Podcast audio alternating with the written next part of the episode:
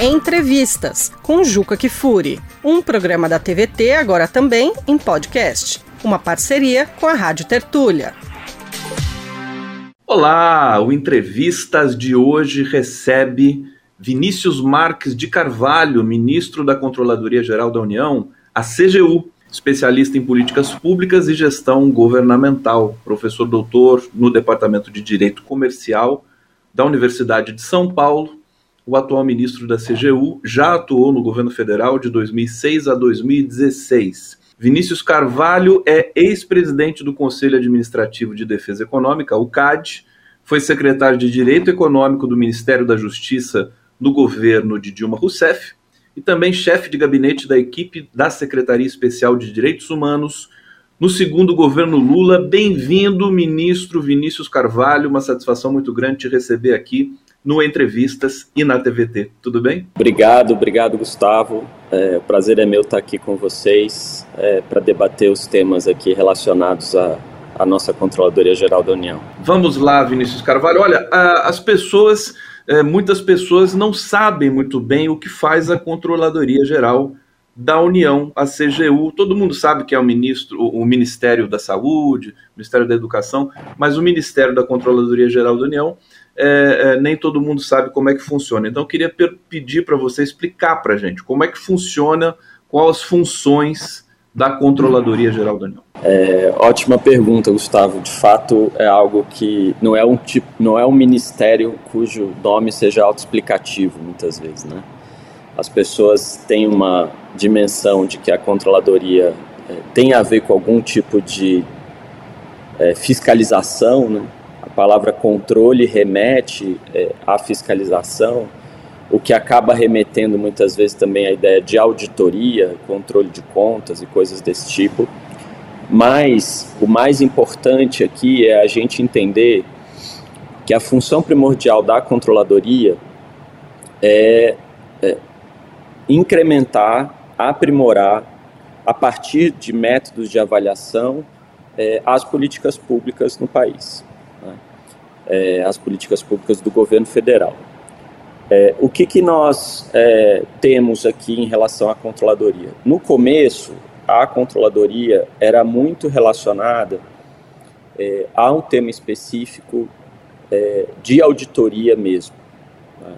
Então, a gente tem aqui a nossa Secretaria Federal de Controle, que é, digamos, o, o, o módulo inicial da Controladoria Geral da União que é, é responsável por fazer essas auditorias de políticas públicas. Essas auditorias de políticas públicas é, e que tem de fato esse, essa dimensão fiscalizatória, tem também uma dimensão de construir é, indicadores e ajudar na implementação e no desenvolvimento de indicadores para melhor avaliar as políticas públicas também. Né? É, depois, é, para além dessa questão da auditoria, é, em que nós somos, é, a, a, Controladoria Geral da União é, é, aquilo que a gente chama de órgão central de vários sistemas. Né? Então, ela é órgão central do sistema de auditoria e controle. O que, que isso quer dizer? Quer dizer que é, nós temos, obviamente, setor, é, setores né, de, de, controle interno que fazem essa função é, em vários ministérios, mas a Controladoria Geral tem uma função de supervisão, é, orientação de todos, esses, de todos esses sistemas dentro dos ministérios. A mesma coisa acontece em relação segunda, a uma segunda agenda da, da Controladoria, que é a agenda de, é, que a gente chama agenda de correição. Né? Então, sempre que é, você tem é, servidores públicos é, federais eventualmente envolvidos é, em algum tipo de, é, é, de, em algum tempo em algum tipo de desvio da sua atuação, né? Isso pode gerar processos de responsabilização desses, desses servidores, que são chamados PADs, é, e esses PADs é, são os processos disciplinares, né? que é, investigam e avaliam se, o, se determinado servidor público cometeu alguma alguma ilegalidade ou não em função de uma denúncia que eventualmente se faça. É, os ministérios também têm essa função, né? Os ministérios têm ali também a sua, a sua capacidade de investigar é, os, os, servidores que, que cometeram algum, algum ilícito do ponto de vista da ilícito funcional, digamos assim. Né?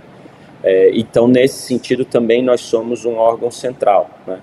Que é, pode muitas vezes, em determinadas circunstâncias, avocar ou iniciar diretamente essas, essas investigações. É, essas hipóteses de avocação são hipóteses é, explícitas é, em é, num decreto que dizem que situações nós podemos avocar essas, essas, essas investigações.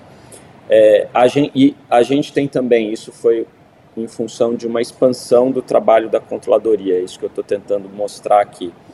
É, nós também somos o órgão central dos sistemas de ouvidoria do governo federal. Né? Nós temos aqui a ouvidoria geral, os ministérios, as estatais também têm as suas ouvidorias. Essas ouvidorias, como a gente sabe, são responsáveis por receber denúncias é, da população, né? É, não exatamente denúncias, mas muitas vezes questionamentos ou reclamações sobre prestação inadequada de determinados serviços públicos. É, e a gente tem aqui um sistema, um sistema central que organiza isso, né? É, e que é, gerencia isso. E é importante a gente dizer que a ouvidoria tem um papel muito relevante de colher essas, essas reclamações, sistematizar essas reclamações e transformar isso é, em alguma medida numa espécie de, de instrumento para também aprimoramento de políticas públicas. Aí a gente tem mais duas dimensões aqui é, para finalizar, é, que também foram se acoplando à competência da CGU nos últimos anos. Uma que ficou muito famosa nos últimos 10 anos, né, aconteceu com, com a promulgação da Lei 12846, que é a lei, a lei chamada, nós preferimos o nome Lei da Empresa Limpa, é, muitas vezes chamam essa, essa lei de Lei Anticorrupção, é, que visa, é, que é a lei que introduziu os mecanismos de responsabilização de pessoas jurídicas, que é, responsabilização administrativa de pessoas jurídicas que cometeram atos ilícitos perante a administração pública, né? Então, é, eventualmente fraudes à licitação, suborno, coisas desse tipo, é, que geram essas responsabilizações perante essa lei também. Né? É nessa lei que estão estabelecidos, que se estabelecem as competências para a celebração de acordos de leniência, e aqui também a CGU funciona é, como órgão central. E por fim, é, nós somos também o órgão central relacionado à lei de acesso à informação. Né? Então, todo o sistema de, também de integridade pública, digamos assim, de valorização da publicidade, da transparência, do acesso à informação, é, está sob nossa, sob nossa responsabilidade. Tentei resumir aqui, Gustavo, as principais características aí, funções da CGU. Depois dessa explicação, nunca mais ninguém vai poder dizer que não sabe o que é a, a CGU. Agora, muitas coisas podem, podem é, desdobrar da sua fala. Por exemplo, eu fiquei curioso para saber da ouvidoria. A ouvidoria é uma outra instância, está ligada à CGU, é, e, e, assim, cada ministério tem a sua, tem o seu órgão ali interno de controle dessas questões, é, e outra coisa, quer dizer, a CGU ela dialoga com todo o governo, com todos os ministérios. Esse é o grande, acho que, elemento aí, né? É isso? É, é, exatamente. No fim, a gente tem as nossas competências aqui originárias, mas a nossa função principal é, em todas essas agendas é uma função de é, articular esses sistemas, dar coerência a esses sistemas dentro do governo federal ajudar no seu funcionamento, aprimorar no seu funcionamento, muitas vezes orientar mesmo, né? É, orientar mesmo os, os, os, servidores públicos e as corregedorias em cada ministério, é, as ouvidorias em cada ministério, é, muitas vezes também questões relacionadas à lei anticorrupção, à lei da empresa limpa em cada ministério. Né? É, tudo isso, a lei de acesso à informação, que é algo que hoje em dia está muito é, em evidência, né, por conta de, por conta de é, tudo que aconteceu nos, nos anos recentes e por uma orientação expressa do presidente Lula de que a lei de acesso à informação tem que voltar a ser cumprida no Brasil. Né? Então, tudo isso envolve uma agenda é, de é, coordenação e cooperação com, com essas agendas em outros ministérios também. Né? De nada adianta seja o é, ir numa direção é, se, se a gente não conseguir que os ministérios é, e as estatais, por exemplo, muitas dessas agendas vão na mesma direção também.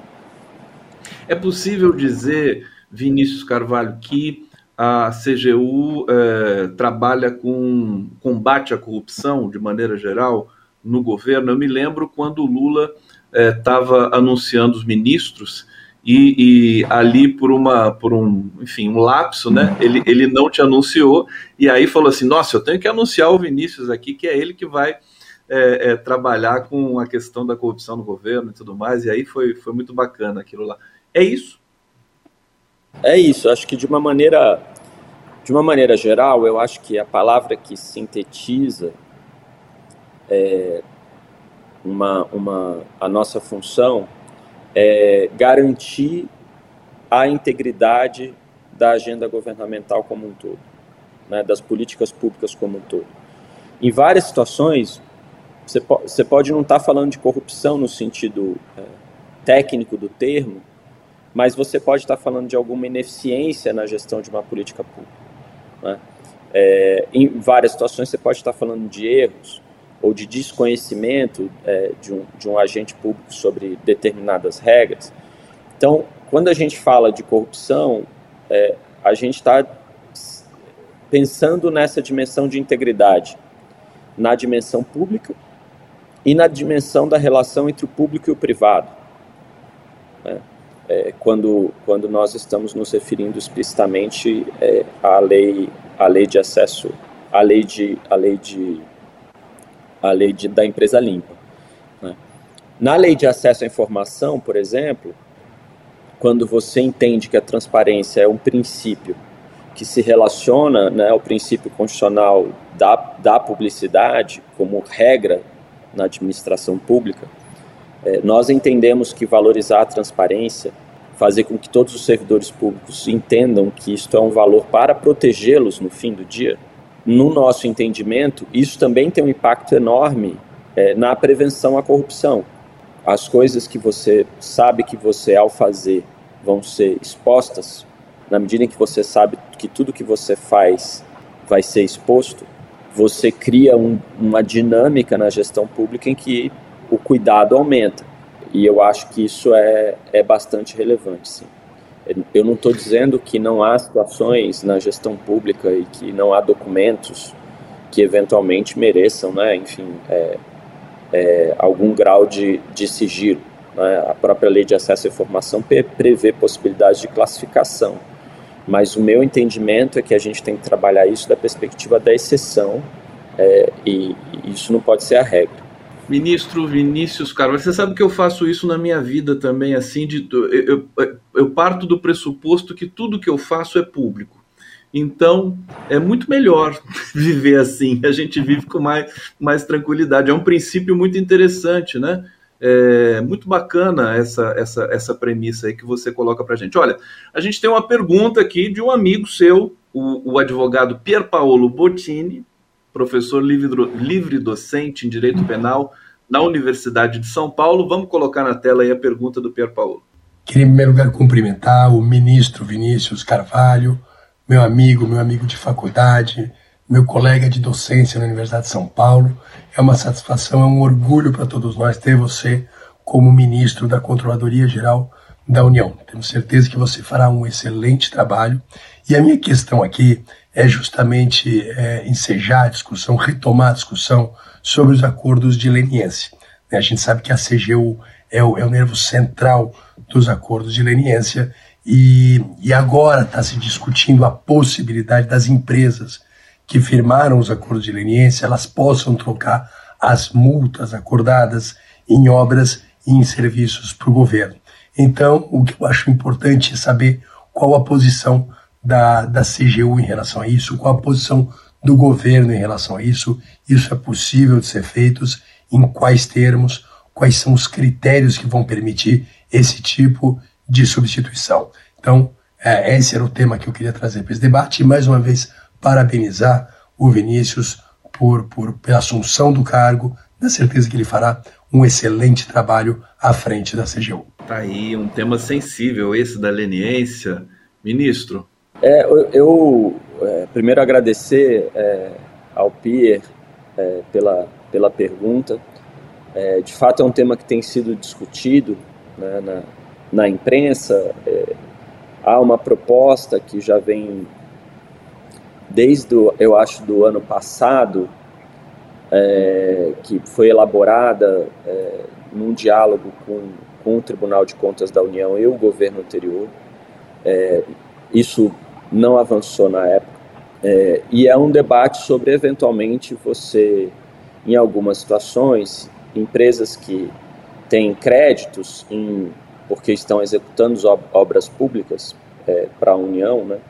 e por isso elas têm créditos é, para receber da União, é, que elas possam trocar esses créditos pela, é, pelas dívidas né, que elas têm em decorrência dos acordos de leniência que elas celebraram é, com o poder público. Né. No fundo, é, é, esse o debate. É, você já tem, na verdade, nos acordos celebrados, em vários dos acordos celebrados, cláusulas de compensação, Gustavo. Né? Compensação é algo previsto no Código Civil né, brasileiro. A possibilidade de você trocar, é, né, fazer um encontro de contas, assim, né, para ser muito, muito é, é, didático nessa questão entre quem deve, né, e quem tem o crédito e tudo mais, e, e eventualmente créditos recíprocos, é, é uma possibilidade prevista no Código, no Código Civil. Você tem esses acordos né, nesse, em vários desses acordos essa previsão. Isso já aconteceu em, em algumas situações, né, de, da empresa falar, olha, eu tenho um crédito perante o, poder público relacionado a determinado assunto é, e, portanto, eu quero compensar com essa dívida que eu tenho. Né? E isso foi permitido é, até, com homologação judicial. Né? É, então não tem digamos assim, um problema em tese sobre isso acontecer. Né? A discussão que, que eu acho que pode ser feita e que tem que ser tratada né, por várias esferas dentro do governo é se faz sentido ou não se criar um programa específico ou se incentivar, se incentivar esse tipo de, de agenda é, para viabilizar até a conclusão de obras ou novas obras, enfim, de programas sociais, por exemplo, que, que o governo queira estabelecer. Né? E isso viabilizaria, por exemplo, também é, que o governo não precisasse é, é, empenhar recursos públicos para essas, essas obras. Esse é um debate que envolve uma discussão jurídica, é, é, evidentemente, envolve um debate sobre direito financeiro, orçamento da União, né, essas, essas questões, que a gente é, vai fazer dentro do governo é, e ver como é que se, se, sai lá do outro lado com uma proposta viável né, e que até também, de certo modo, é viável não só dessas perspectivas, como viável para as próprias empresas, né, fazer sentido para as próprias empresas também. Né, é, agora, eu digo que não é uma, uma, uma discussão simples, né, é um debate que tem que ser de fato bem aprimorado, porque é, essa questão do, desse crédito, né, desse que aí eventualmente essas empresas tenham, ele tem que ser muito bem avaliado, você tem que saber exatamente quanto que as empresas têm para receber. A gente está falando de obras públicas, você tem as fiscalizações devidas sobre as obras públicas também. Né. Então tudo isso tem que ser tem que ser avaliado. Eu acho que a preocupação de fundo que, que há nisso, Gustavo, é uma preocupação legítima, creio eu, com a reconstrução do setor né, de infraestrutura nacional. É, a gente sabe é, o que aconteceu com esse setor nos últimos anos no Brasil, em decorrência de uma série de decisões que foram tomadas ao longo é, da, da Operação Lava Jato, principalmente, que levaram essas empresas à, situação em que elas estão hoje. E tem um debate que eu acho natural que aconteça sobre como é, reorganizar esse setor da perspectiva da sua, da sua, do seu fortalecimento, né? Enfim, eu acho que é, essa preocupação é legítima. De outro lado, é claro que a gente tem que se preocupar sempre com a aplicação da lei e com a sua, a sua efetividade. Né? Qualquer solução que se dê aqui é, não pode ser uma solução que gere é, um, é, um incentivo é, a, a, maus feitos ou coisas desse tipo. Né? Então, essa equação ela precisa estar muito bem, arrum, é, bem organizada. E aí, tá gostando do episódio? Então clica para seguir o canal no seu tocador e ser avisado de novas edições. Aliás, avalia também o podcast com uma nota ou comentário. Assim, o Entrevistas chega para mais pessoas. A gente agradece. Estamos de volta com entrevistas que hoje traz aqui o Vinícius Carvalho, ministro da Controladoria Geral da União. Vinícius Carvalho, é, eu não posso deixar de perguntar é, sobre o seu sentimento com relação ao 8 de janeiro, aquela, enfim, os ataques terríveis, e queria saber é, em que medida também a CGU é, pode contribuir né, para, é, enfim, desvendar, investigar toda essa questão que acho que tem uma, uma mobilização de todo o governo nesse, nesse sentido. Né? É, de fato, é, eu até estava comentando aqui com o pessoal da minha equipe ontem, esse dia vai ficar marcado como aqueles dias na vida da gente, Gustavo, que, que você sempre vai lembrar onde você estava na hora que aconteceu.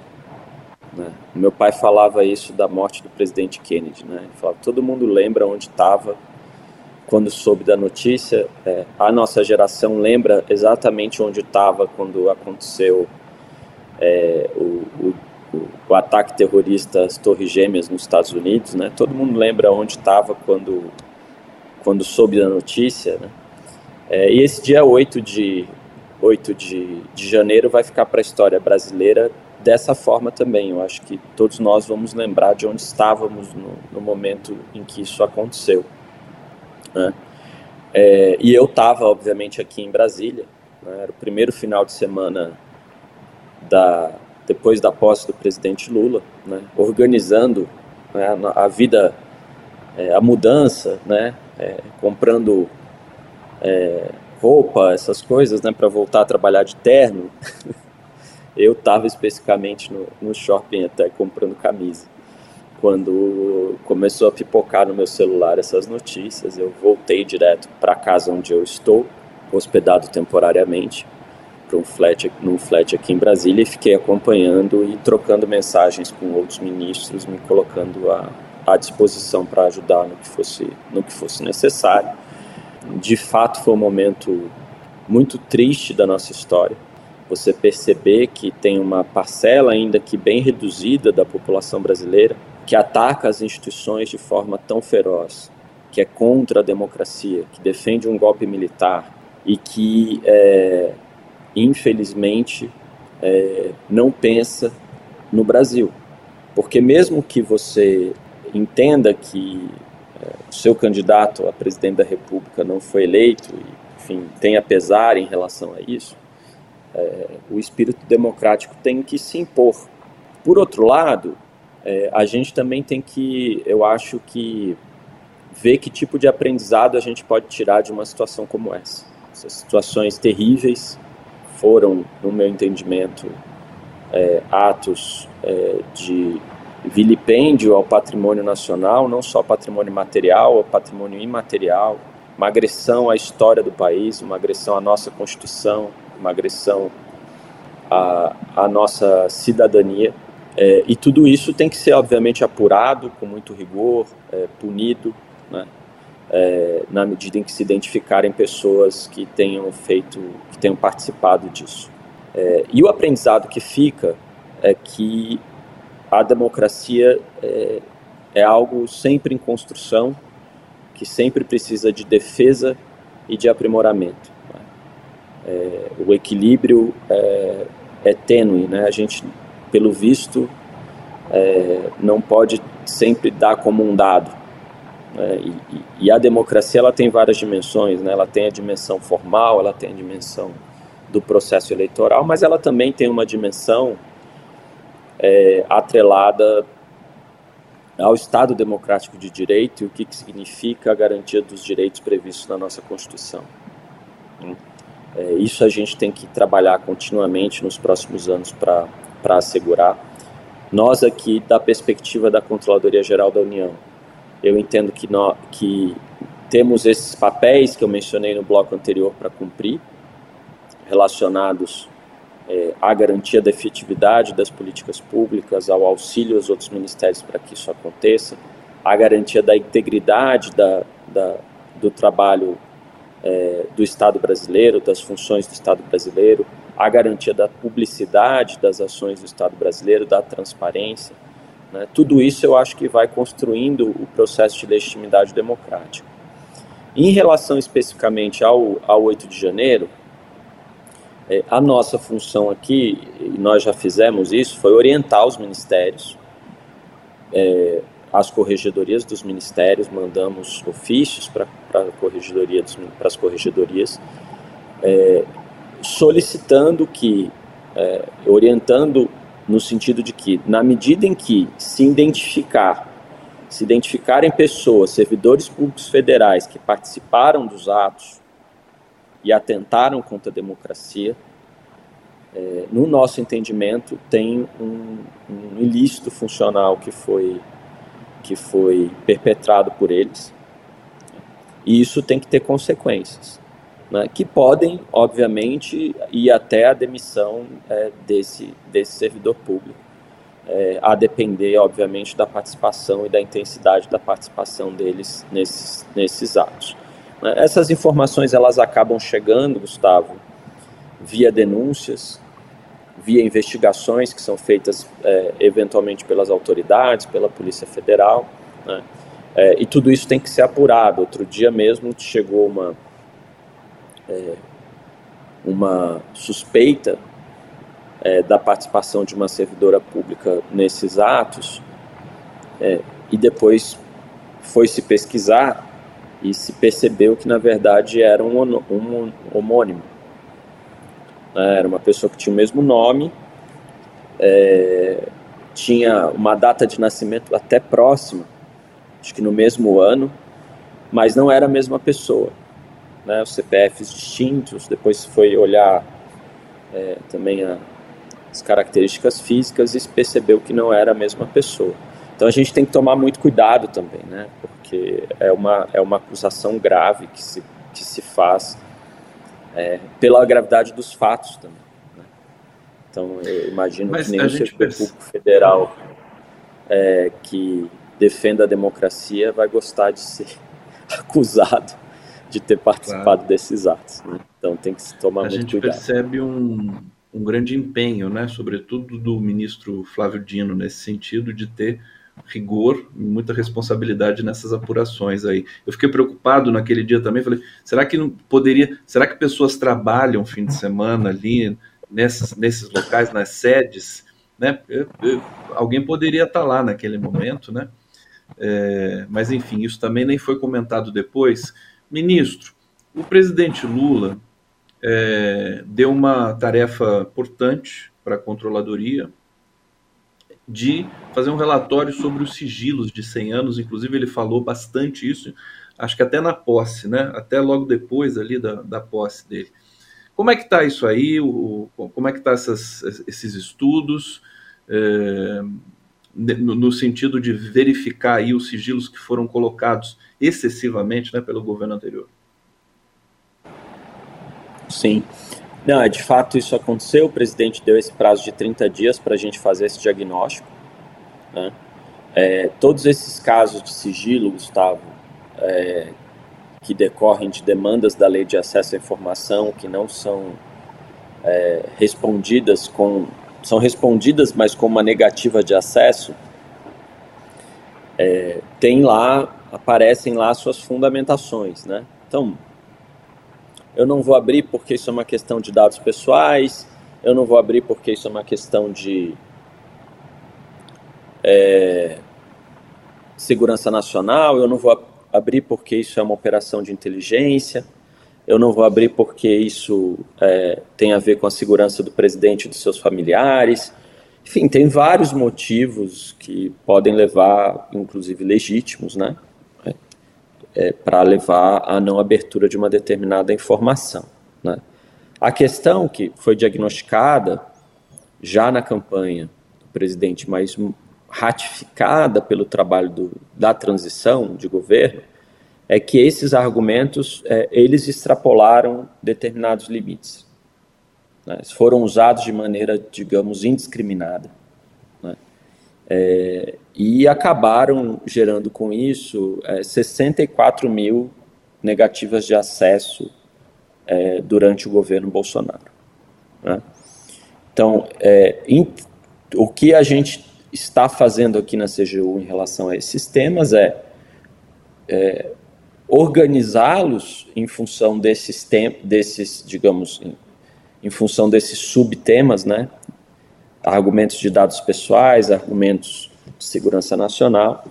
É, estamos analisando é, casos, agrupando casos dentro dessa dentro desses subtemas, digamos assim, é, e é, sugerindo determinadas orientações é, ou reinterpretações para cada uma dessas, desses temas, né? É, e a nossa ideia é, no, no final do mês, começo de fevereiro, apresentar para a sociedade brasileira essas novas orientações que devem servir é, de guia para que os ministérios e, e, e, todos os órgãos federais que têm que responder pela lei de acesso à informação possam tomar suas decisões. É essa, essa, essa é a ideia.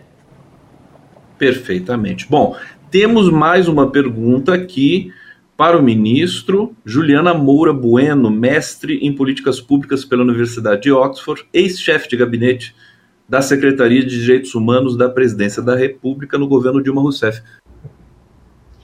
Olá, quero saudar os nossos colegas e as nossas colegas da TVT. Quero saudar também as pessoas espectadoras do programa. E, obviamente, a saudação mais do que especial para o meu querido amigo, ministro da CGU, Vinícius Marques de Carvalho. É um prazer estar aqui hoje, uma grande alegria para interagir com vocês e também saber mais do ministro Vinícius sobre os planos dele e a agenda dele para a CGU nesse novo governo.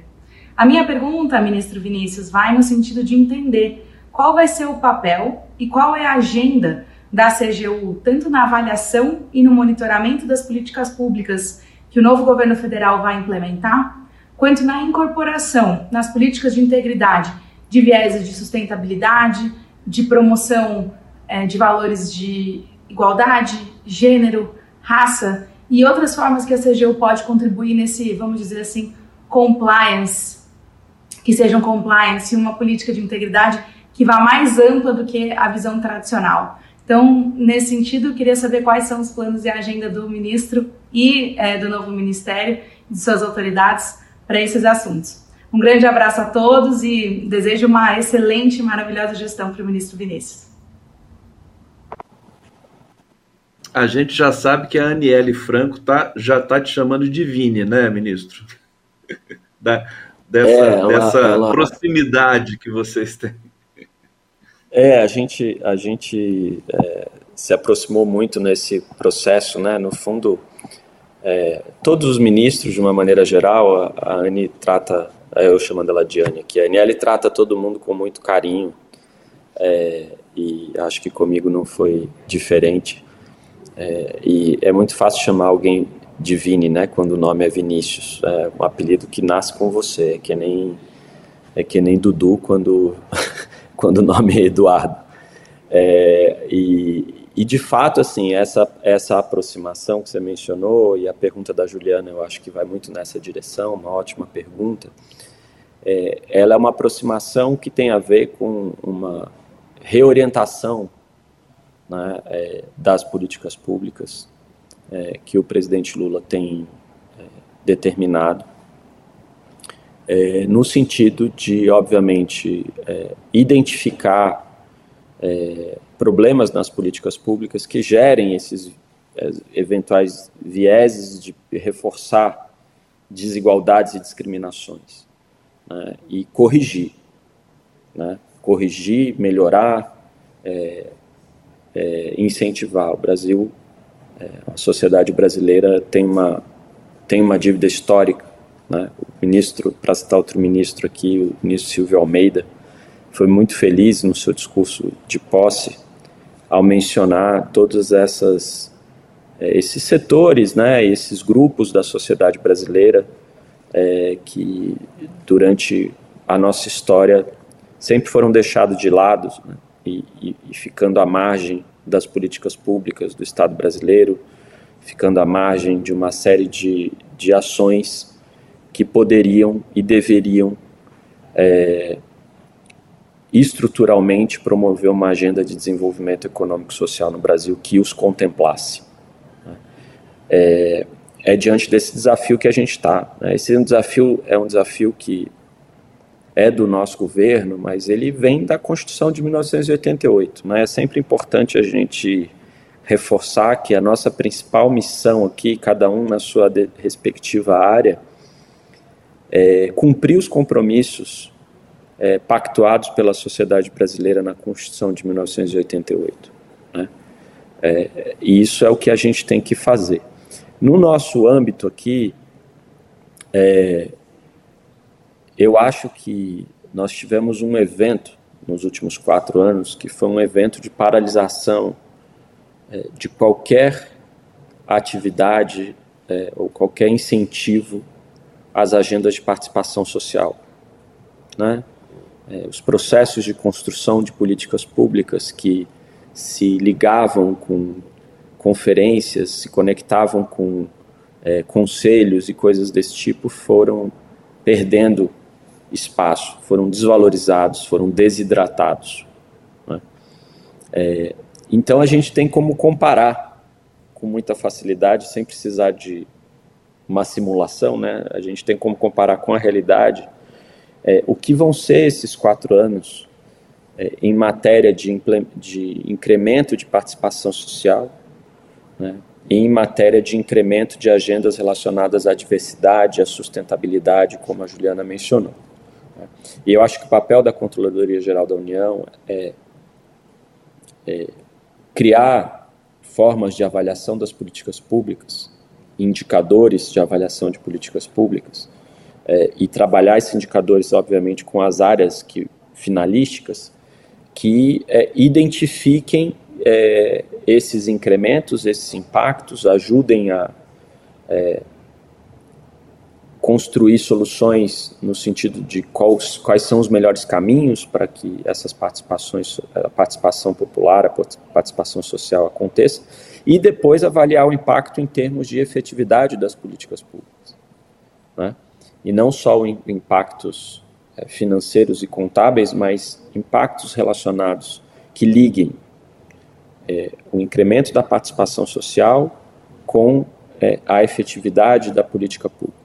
Essa não é uma tarefa, evidentemente, só da CGU. A CGU acho que tem uma contribuição a dar. Né? Nós temos um Ministério de Gestão, é, nós temos um Ministério do Planejamento, nós temos um Ministério, é, a Secretaria-Geral da Presidência da República, que tem essa função primordial relacionada à participação social.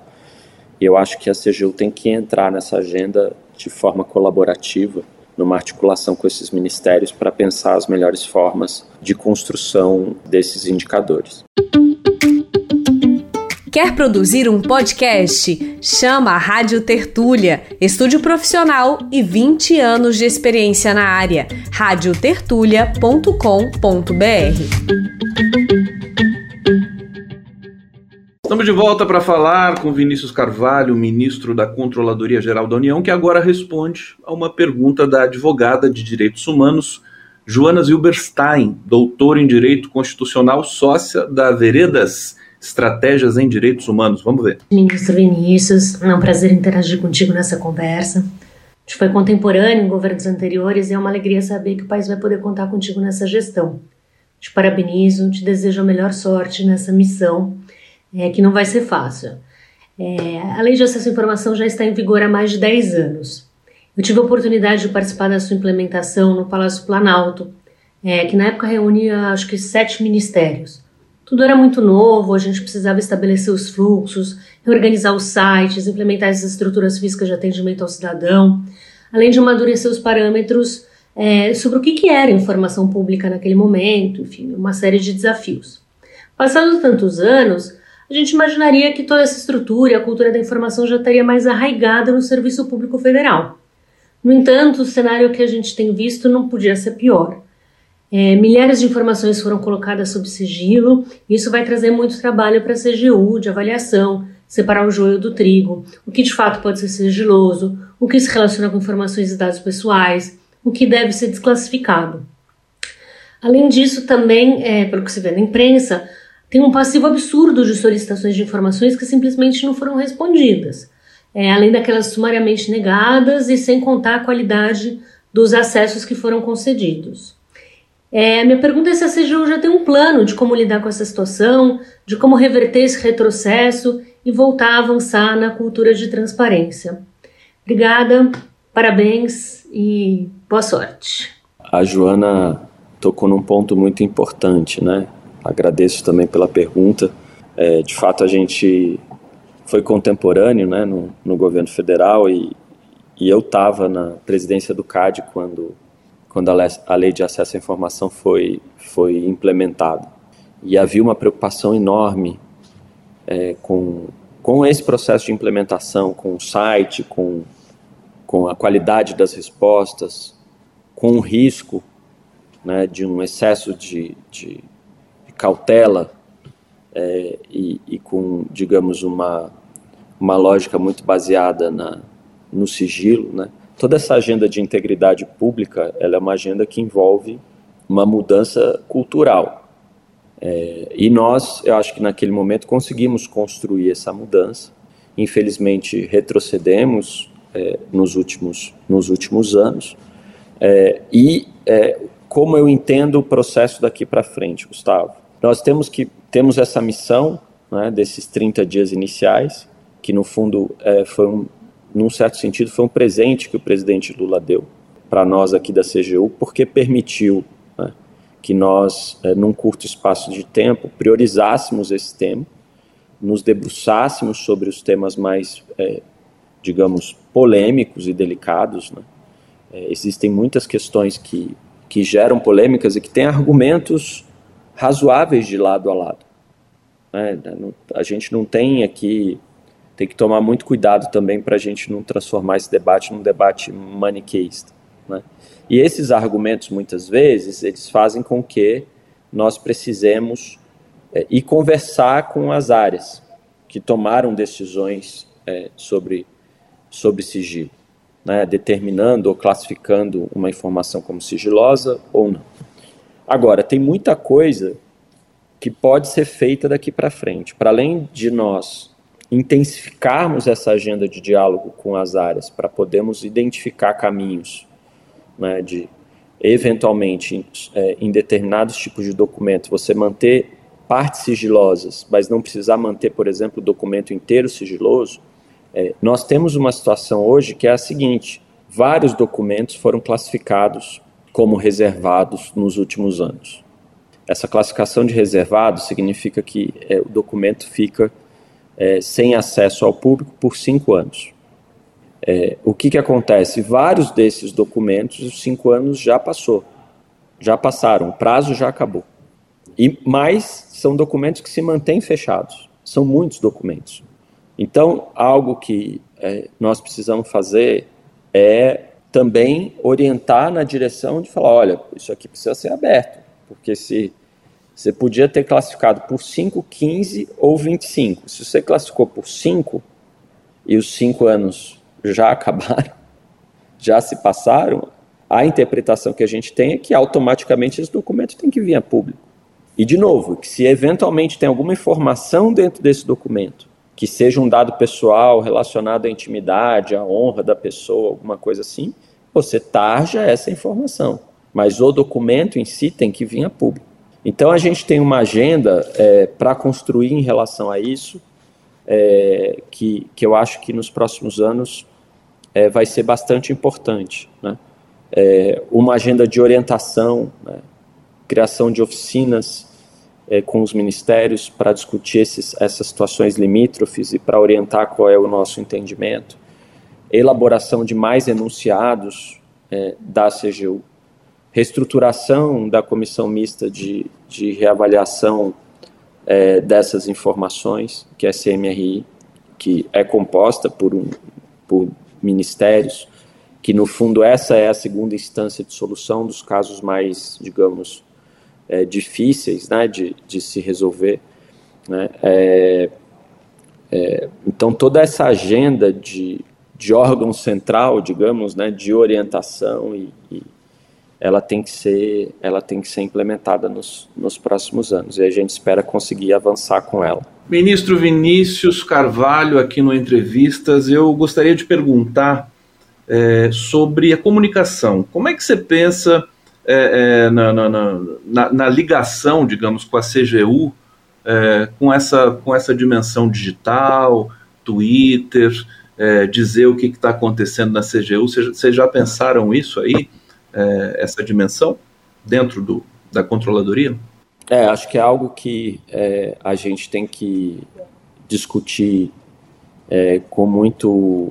É, essa evolução da, da, comunicação digital é algo muito intenso, né? E com vários impactos é, nas agendas do governo. Né? Então, você tem uma agenda é, de comunicação relacionada a isso, né, que está lá com o ministro Paulo Pimenta na SECOM e que a gente tem que contribuir com ela. Né? É, e do ponto de vista da comunicação pública, é, a comunicação pública é, tem que ter um cuidado, né? porque quando a gente fala de redes digitais, é, redes sociais é, e coisas desse tipo, você tem um impacto, você tem muitas vezes uma é, o diálogo muitas vezes ele é substituído pela guerra, né? É, de narrativas e coisas desse tipo. E a comunicação pública tem que ser uma comunicação que respeite aos princípios constitucionais e essa lógica de integridade toda que eu tô que eu tô mencionando aqui para vocês. Né? Então é, a gente tem que construir esse, esse equilíbrio é, certamente também nos próximos anos. Tá aí. Eu queria saber também, é, ministro, sobre é, a, a velocidade da implementação das novas políticas e, ao mesmo tempo, que você está levando para a CGU, evidentemente, é, o estado da arte que vocês encontraram aí, é, levando em conta também os trabalhos de transição, é, porque a informação que a gente tem é que é, todos, toda a estrutura do governo foi terra arrasada. Vocês também encontraram essa situação é, nesse, nesse órgão? É, a, a Controladoria Geral da União ela é muito organizada em torno da, é, da carreira dos auditores. Então você tem uma carreira de Estado muito forte aqui, Gustavo, é, e muito é, ciosa das suas atribuições, das suas competências. Então, eu, embora você tenha ali é, priorizações que o governo anterior fez é, e orientações que provavelmente a, que a CGU certamente seguiu do governo anterior em relação a determinados temas de agenda do governo é, e com as quais é, a gente pode ter críticas, né, e é razoável que se tenha, a CGU, enquanto entidade, enquanto órgão, teve o seu funcionava, né? Ela tinha sua agenda, eu acho que tinha algumas relações institucionais que foram estremecidas nos últimos anos. Eu posso citar um exemplo: a relação entre a CGU e o Tribunal de Contas da União. É, foi uma relação que se estremeceu nos últimos anos. É, é houve episódios com o Congresso Nacional. Acho que, né, enfim, é, a orientação do governo como um todo impacta a relação, impacta a relação muitas vezes da controladoria com os próprios meios de comunicação é, e tudo mais. É, mas não dá para dizer que auditorias, por exemplo, deixaram de ser feitas. É, as respostas à lei de acesso à informação, elas continuaram acontecendo. Elas não aconteceram na direção, talvez, muitas delas, do que a gente, do que a gente acha adequado.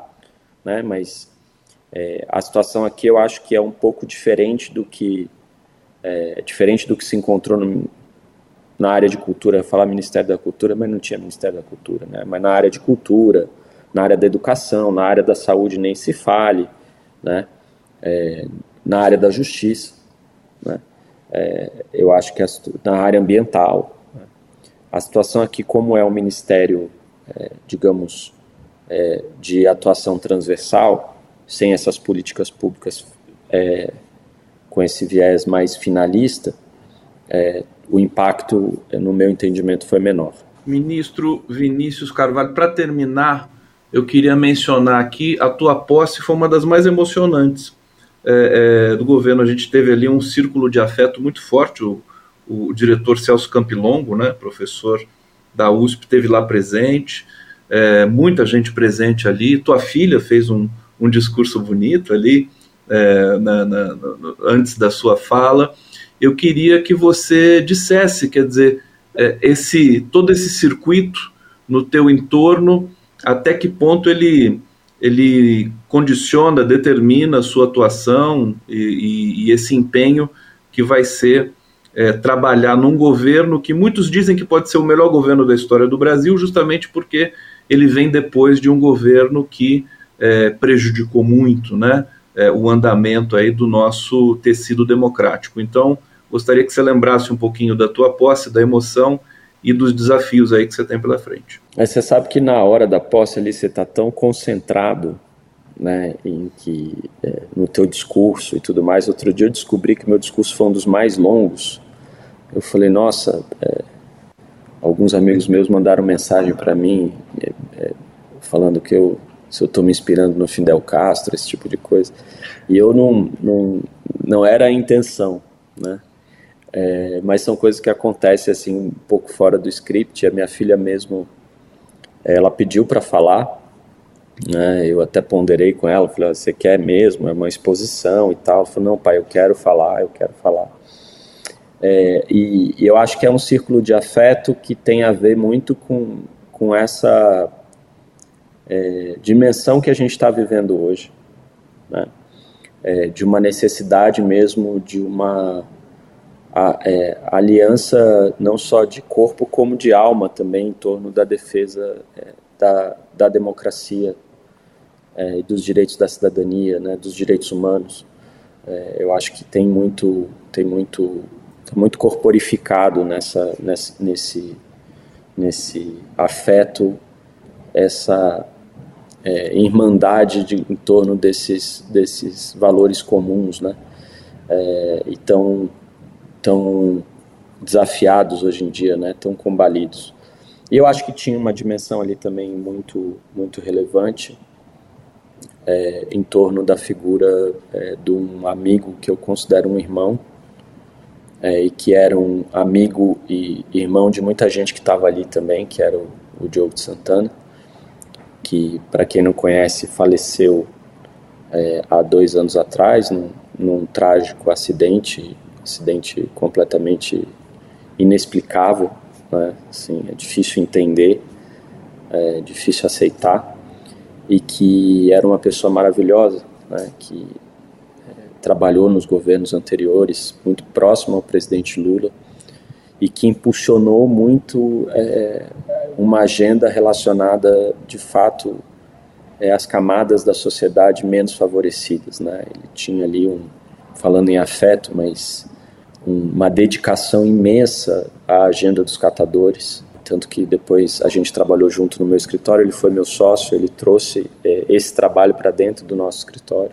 Então acho que ele simboliza muito é, esse, esse círculo de afeto que você mencionou.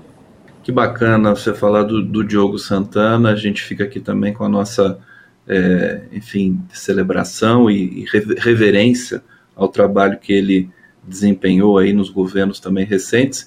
E a gente quer te agradecer muito, ministro Vinícius Carvalho, da Controladoria Geral da União, agradecer a todos que nos acompanharam aqui, os telespectadores, lembrar que tem entrevistas toda quinta-feira na TVT de São Paulo, canal 44.1, às 9h15 da noite, e na TVE Bahia, às terças-feiras. Lembro também que o Entrevistas tem podcast nas principais plataformas. Até semana que vem, muito obrigado.